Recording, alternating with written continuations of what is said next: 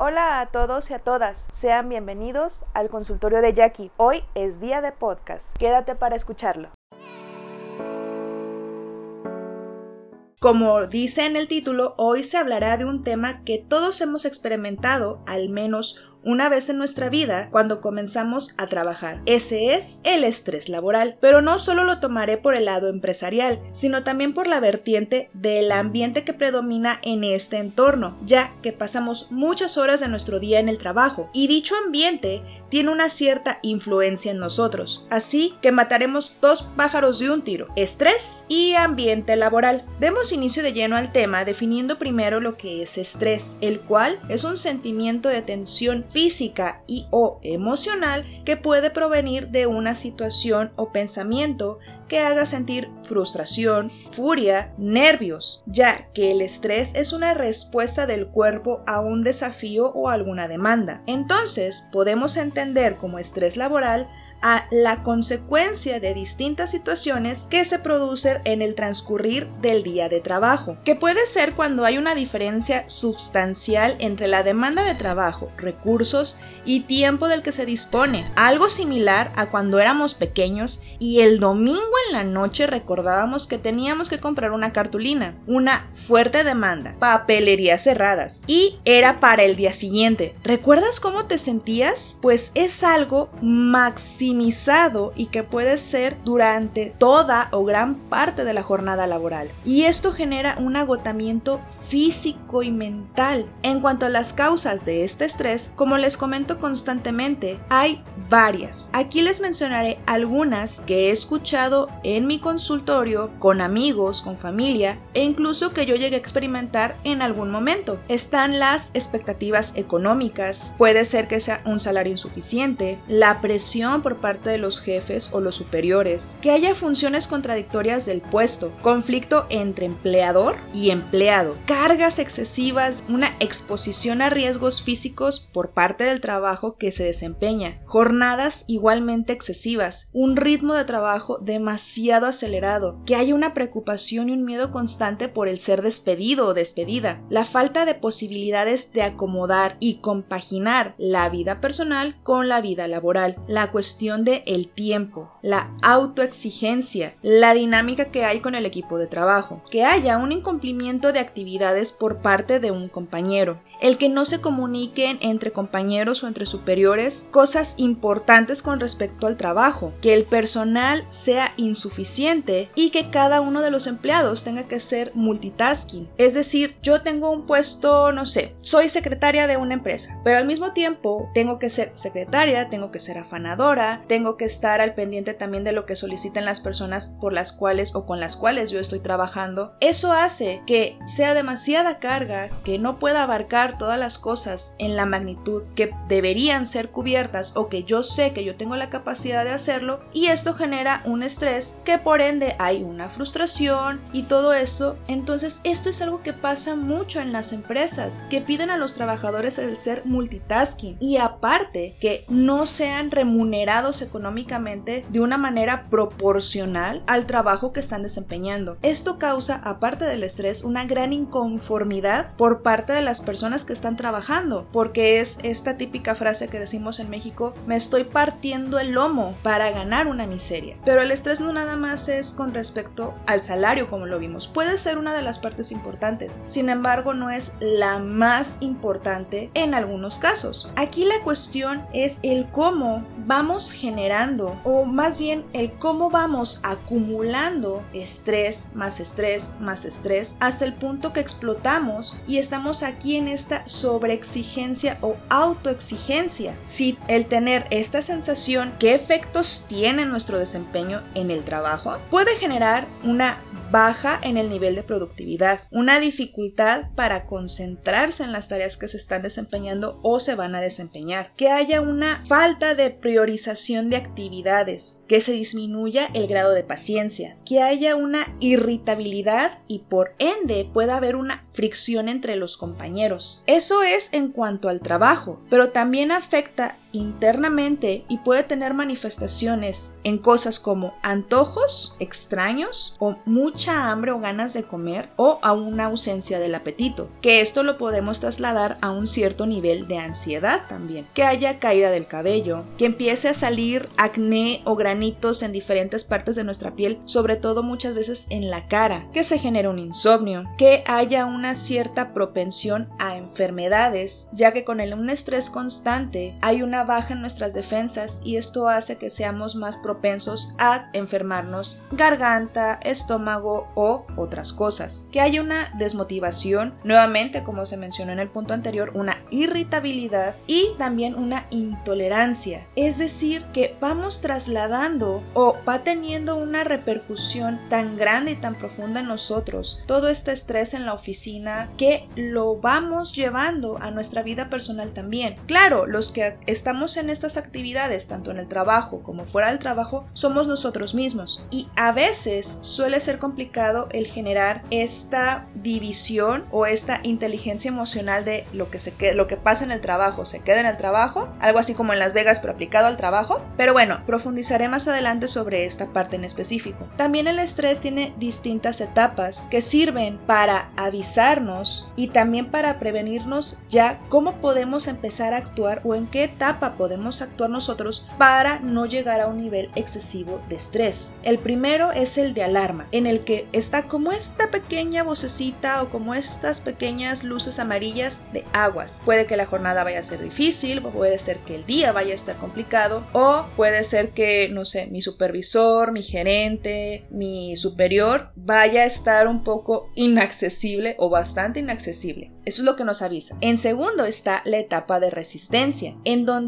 ya duró mucho tiempo ese día pesado, entre comillas. ¿Y por qué lo menciono entre comillas? Porque a veces ese día pesado dura meses. Es por eso que lo digo entre comillas. E internamente estamos tratando de normalizar la situación en todos están igual, así es el trabajo, ya sabes cómo es esto. Son frases que tienen el propósito como de minimizar de alguna manera esa sensación de estrés ¿Para qué? Para poder aguantar más. Y ya en una tercera fase está el agotamiento. Creo que es aquí un poco innecesario el mencionar a qué se refiere porque el mismo nombre de la etapa lo refiere. Es decir, ya estoy en un cansancio excesivo. Estoy, valga la redundancia, agotado. Mi mente, mi cuerpo no da más. Ah, pero ¿saben qué pasa? No nos detenemos ahí. Vemos la manera de volver a normalizar, de volver a minimizar para volver a empezar nuevamente estas etapas. Esto es lo que genera el círculo vicioso. Muchas veces, en lugar de buscar el salir de un círculo vicioso o de una cierta situación, vemos las maneras de seguir con ello. Nos seguimos desgastando una y otra vez. Nos quejamos del trabajo o nos quejamos del jefe o de los compañeros o del supervisor o de lo que sea, pero no hacemos nada. O más bien, si hacemos algo. Hacemos y vemos y diseñamos y reestructuramos para aguantar más. Creo que si esa energía que usamos o hemos llegado a usar para normalizar, aguantar, sostener el desgaste emocional y físico que conlleva un eh, trabajo que esté generando un alto nivel de estrés, si lo usáramos para ver cómo, cómo aprovecharlo o cómo hacer algo, tendríamos un arsenal inmenso. Pero ese es el propósito de este podcast. Yo entiendo que hay trabajos que de por sí son estresantes, que conllevan un mayor nivel de concentración, un mayor nivel de abarcar ciertas situaciones, ciertas cosas, que sean muy minuciosos. Cada trabajo tiene su nivel de estrés que podríamos considerar normal, entre comillas. ¿Por qué considerarlo normal? Porque sabemos que va a ser una carga un tanto pesada, a veces desde el momento que estamos estudiando la carrera o nos estamos preparando para un oficio. Pero otra cosa muy diferente es el que adicional allá la carga estresante que tiene el trabajo de por sí, se le vayan agregando más factores y que únicamente veamos la manera de ser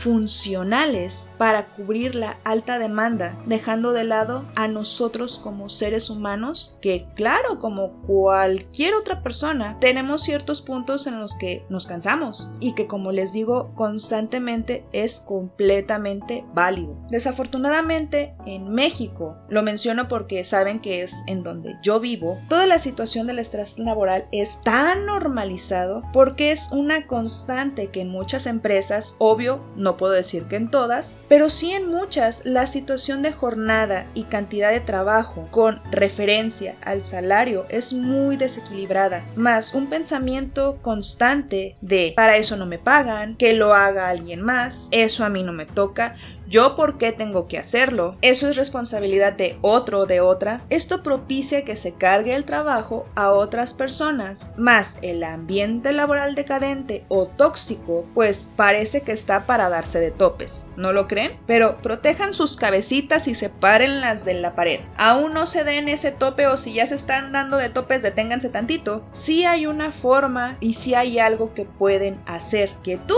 puedes hacer. Pero antes, como ya salió la otra otra pieza de este podcast, el ambiente laboral, tocaré ese punto y ya más adelante estarán las estrategias para abarcar ambas vertientes. Un ambiente tóxico en el trabajo por sí mismo genera un alto nivel de estrés e incluso ansiedad, considerando que en una empresa hay diversidad de personas con emociones y personalidades diferentes, pues el que se generen ciertas fricciones puede considerarse algo esperado, pero el meollo está en hasta qué punto se dejan avanzar estas situaciones y que él no se separan las cosas personales del ambiente laboral. Cuando se transgreden estos puntos, lo que vemos son tratos despectivos, actitudes agresivas, un competitivismo desmedido, desproporcionado y que no sirve en lo absoluto ni para la persona ni para la empresa, un comportamiento malhumorado, manipulaciones y hasta malcriados. ¿A qué me refiero con malcriados?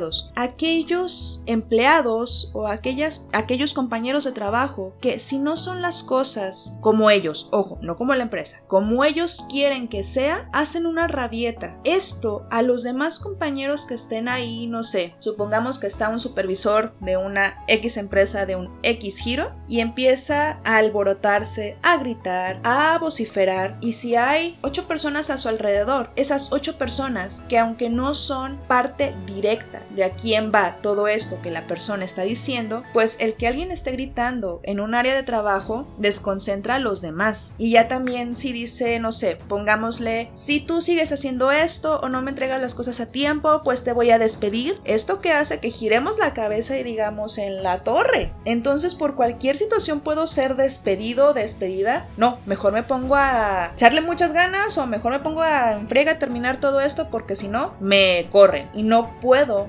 dejar de trabajar. No puedo dejar de generar porque soy quien sostiene la casa o tengo mis gastos o sigo estudiando. Muchos factores. Entonces todo esto va desencadenando en una mala comunicación, en un liderazgo dictador, que haya problemas de roles. Obviamente también en muchas situaciones una ausencia de compañerismo. El generar obstáculos a los compañeros. Es decir, yo no avanzo, pues tú no avanzas. O yo no quiero que vean que sí se pueden hacer las cosas, no sé, dos cosas en un día porque yo he dicho que no se puede y tú estás mostrando que sí, sí se puede, no, voy a generarte un obstáculo, voy a detenerte, voy a frenarte, ¿para qué? Para que no hagas evidente que sí se pueden hacer estas dos cosas. Es algo que también pasa, que obviamente también al haber una excesiva carga de trabajo, más este tipo de ambiente tan desgastante, tan agobiante, pues haya un abandono laboral, que a partir de este abandono laboral haya una rotación excesiva de personal. Dime, ¿has experimentado alguna de estas cosas, ya sea que a ti te hayan pasado o algún amigo o alguna amiga haya pasado por una situación así. Ok, entonces, ¿qué puedo hacer para no volverme loca o loco? En referencia al estrés, lo que se puede hacer es encuentra alguna actividad o pasatiempo que te ayude a liberarlo, algo que te permita dejar de lado el trabajo, como bailar, un deporte, aprender un idioma, algún instrumento, lo que tú desees, algo que yo llamaría de preferencia ajeno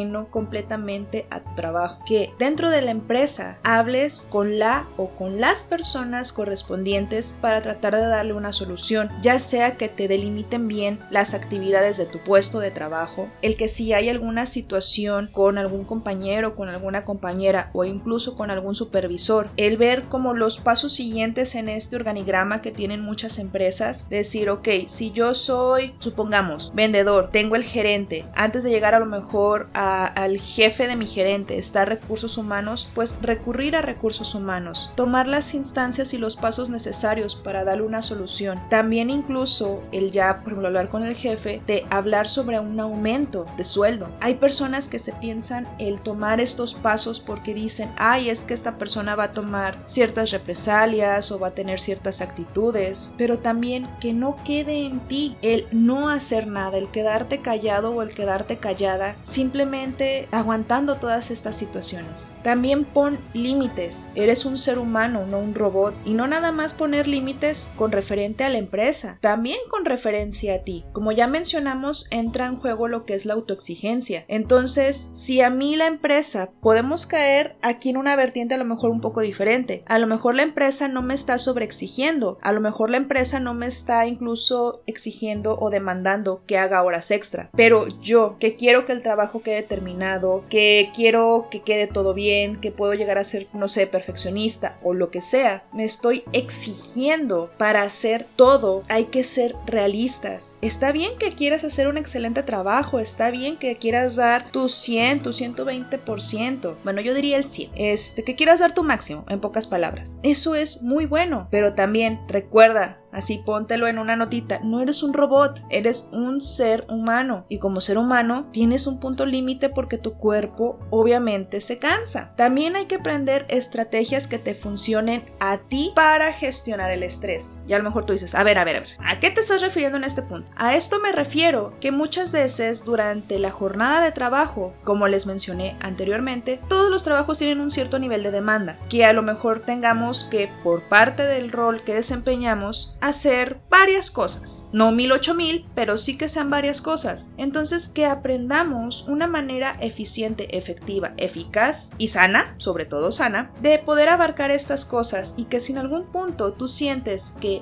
ya el nivel de estrés te está haciendo que a lo mejor te empieces a impacientar, que ya tu sono suene un poco molesto o molesta, que veas una manera como de darte un pequeño respiro y llegar a un punto de equilibrio a lo mejor de manera momentánea en ese instante porque es lo que necesitas, pero que posteriormente lo juntemos con la cuestión de tener algún hobby o alguna actividad fuera del trabajo. Esto permite que al darnos como es este pequeño como refresh, como lo que hacemos en las páginas de internet para ver si hay actualizaciones, este, nos permita el volver a estar en un cierto punto al 100 para desempeñar bien y satisfactoriamente para nosotros nuestro trabajo. Ojo, esto que te digo no es para que aguantes más, al contrario, es para que te desgastes menos. A veces como estamos sumidos en la situación, resulta complicado en estos casos el ver qué hacer o incluso ver las opciones, pero puedes acudir a terapia para así ver de una manera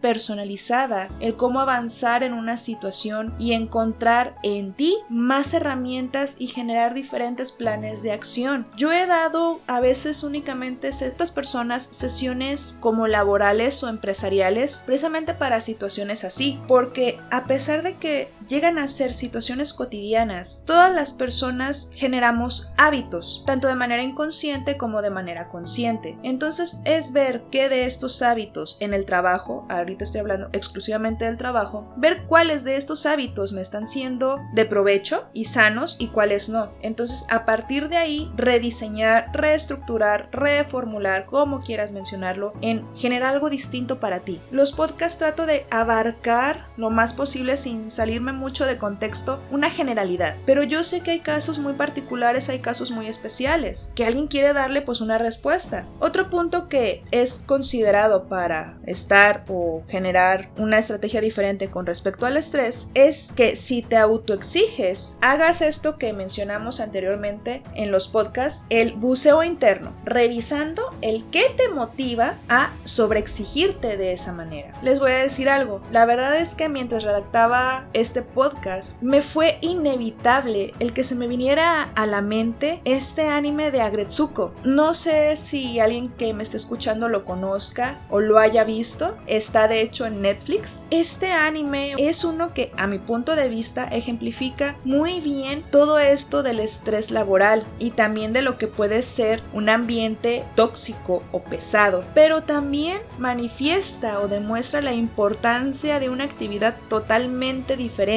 Esto le permite al cerebro y a nuestro interior el restaurarse. Creo que ese es el punto inicial de lo que yo diría que puede ayudarnos al estrés laboral. Ah, si tú quieres seguir trabajando en esa empresa, tú sientes que puedes crecer en esa empresa, el ver cómo solucionar esta parte. ¿Para qué? Para sentirte bien en el trabajo. Como algunos ya saben, y o los que todavía no saben que acaban de llegar a los podcasts, pues se enterarán ahora, yo suelo jugar videojuegos para desestresarme. Si bien mi trabajo no es para una empresa como tal, mi trabajo conlleva un desgaste mental. Y esto de los videojuegos, que es completamente ajeno a mi trabajo y que lo disfruto, es algo bastante bueno. Me permite incluso esta refrescada. E incluso los he mencionado a algunos pacientes, que a veces cuando tengo tiempo entre un paciente u otro, o tengo un cierto tiempo a lo mejor para poder descansar, lo que hago es, tengo algunos juegos instalados en el teléfono, juego una partida así casual, son juegos que son rápidos, que no son de horas, eh, y esto me permite el poder como darle esta refrescada al cerebro y ya cuando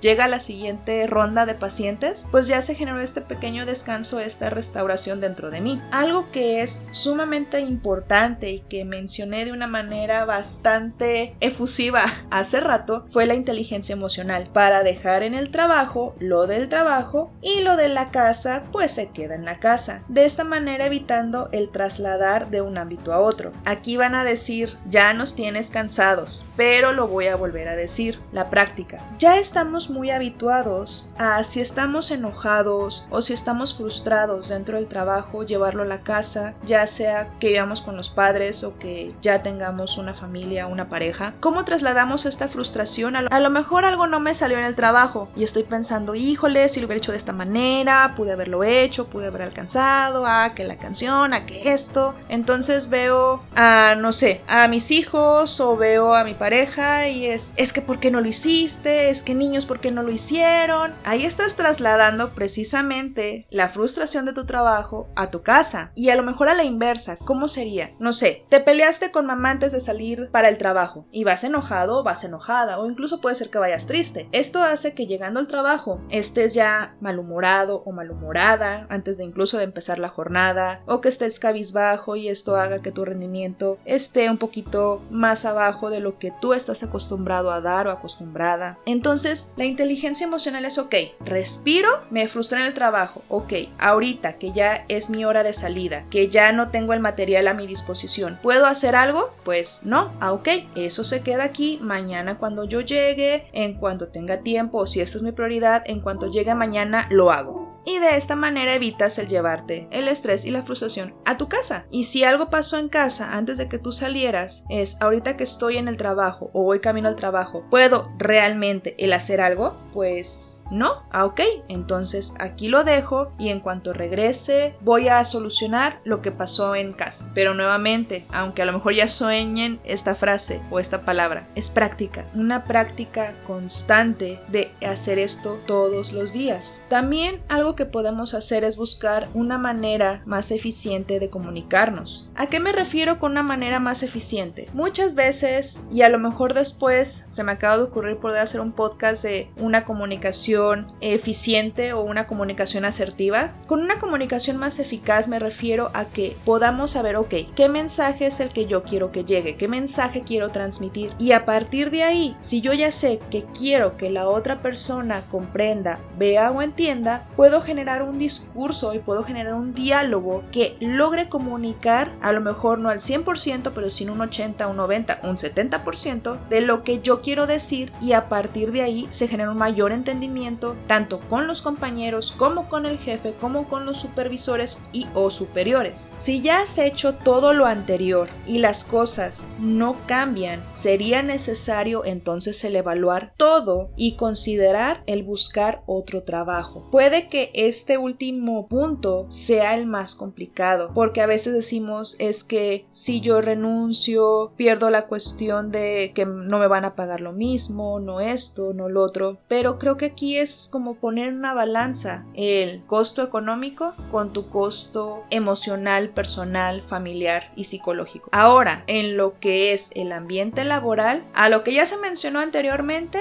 le podemos sumar algunos puntos, el cuales son el hablar directamente con el compañero o con la compañera para tratar de solucionar la situación o las situaciones que han pasado. Aquí el recurrir nuevamente a un superior para llegar a un acuerdo favorable para todas las partes involucradas. Y en un dado caso de no poder expresar abiertamente lo que piensas, pues porque sería a lo mejor más perjudicial que favorecedor el que salgan ciertas cosas o ciertas expresiones, pues será hacerlo internamente, lo que llamaríamos los mexicanos en el mentar madres. Es decir, mentalmente a lo mejor mentar madres o usar palabras altisonantes en tu pensamiento y esto genera, genera un desahogo. Tú dirás, a ver, pero no lo estoy diciendo, no sale igual, sí, no sale igual, pero ¿qué sucede? El cerebro meramente funcional no distingue entre una imaginación, un sueño y la realidad como tal. Entonces, si tú mentalmente estás mentando madres a algún compañero, compañera, el jefe o a lo mejor a la empresa en general, para tu cerebro va a ser, ah, salió, lo dije y se tranquiliza un poco. A lo mejor tú dices, esto me suena muy extraño, date un día la oportunidad a ver cómo te sientes o a ver si te ayuda de alguna manera. E igual, si esto ya está siendo demasiado desgastante para ti, también el considerar otro trabajo en otra empresa. Necesitamos cada uno de nosotros encontrar nuestro punto de equilibrio entre el trabajo y nuestra salud física, emocional y mental. El día de hoy damos por terminada la sesión, así que buenos días, buenas tardes, buenas noches. Hasta nuestra siguiente sesión.